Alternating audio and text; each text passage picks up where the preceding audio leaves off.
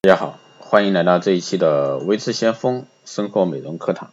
那今天呢，给大家来聊一下，怎么样去选选好隔离霜啊，美白更有效。紫外线呢是肌肤的头号杀手，是美白的重大阻力，这点呢大家相信都知道。除了紫外线，生活中许多的环境污染所延伸的污染源，也都会对我们的肌肤造成伤害。如果说你的隔离霜只有隔离紫外线的功效，那建议你赶快换一下。空气脏啊，也会造成肌肤暗沉。阳光、紫外线、压力和空气污染都会让肌肤产生自由基氧化的一个作用，导致肌肤逐渐老化。有研究显示呢，环境污染和肌肤黑色素沉淀有密切关系，有密切的一个关联。空气污染呢，不仅对人体肺功能有损害，就连肌肤也容易发炎而产生老化现象。所以，环境污染呢，也是造成肌肤斑点与黑色素沉淀的一个主要原因。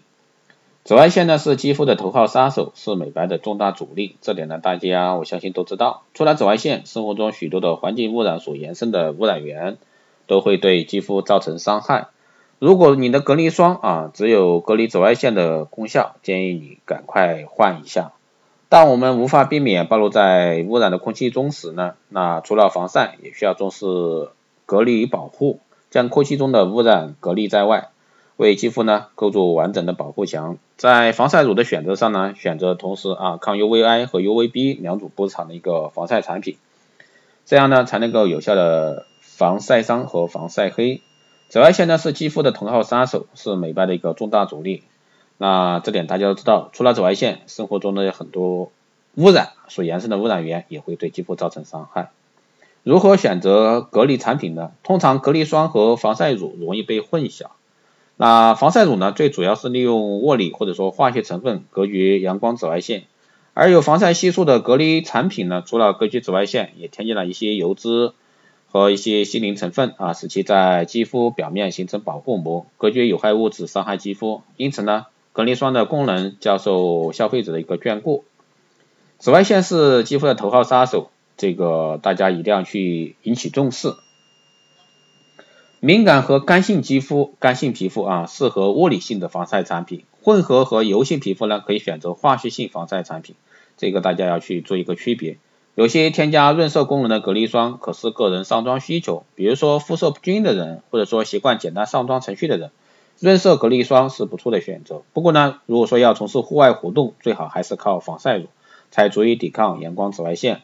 紫外线呢是肌肤的头号杀手，是美白的一个重大阻力。这个一定再次强调，那在紫外线啊这块儿，夏天快来了啊，大家在防晒功课上一定要做足。还有我们要检视一下隔离霜，有个小技巧可以检视隔离霜是否真正发挥隔离效果。先在手背上涂抹隔离霜，再用水冲洗。如果说手背出现水珠，则表表明啊隔离霜能发挥作用，隔离彩妆和空气中的一个污染。使用隔离霜也会有困扰。有人在网上啊，这个反映擦上隔离霜或者做粉底液后呢，毛孔反而更明显啊。网友建议呢，应该是保湿做的不够，做保湿做足后呢，擦抹有修饰毛孔功效的一个隔离霜，再擦上一层薄薄的粉底，毛孔看起来会缩小。那还有呢，就是最后提醒各位啊，女性朋友要美白呢，先找出造成问题肌造成问题肌肤的原因，不要贪图一时的广告诱惑啊，给肌肤造成无法挽救的伤害，会让你的肌肤啊短期变白的产品呢，都会添加一些有害成分，虽然说能够短暂的美一下，但是随着时间推移，色斑黑斑都会出现，届时呢就会对你的肌肤造成不可挽回的伤害。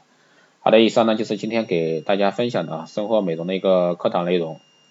怎么样去选好隔离霜？当然，如果说大家有任何问题，也可以在后台私信为志先锋老师，加微信二八二四七八六七幺三，二八二四七八六七幺三，备注电台听众，可以快速通过。更多内容呢，欢迎关注新浪微博为志先锋，获取更多资讯。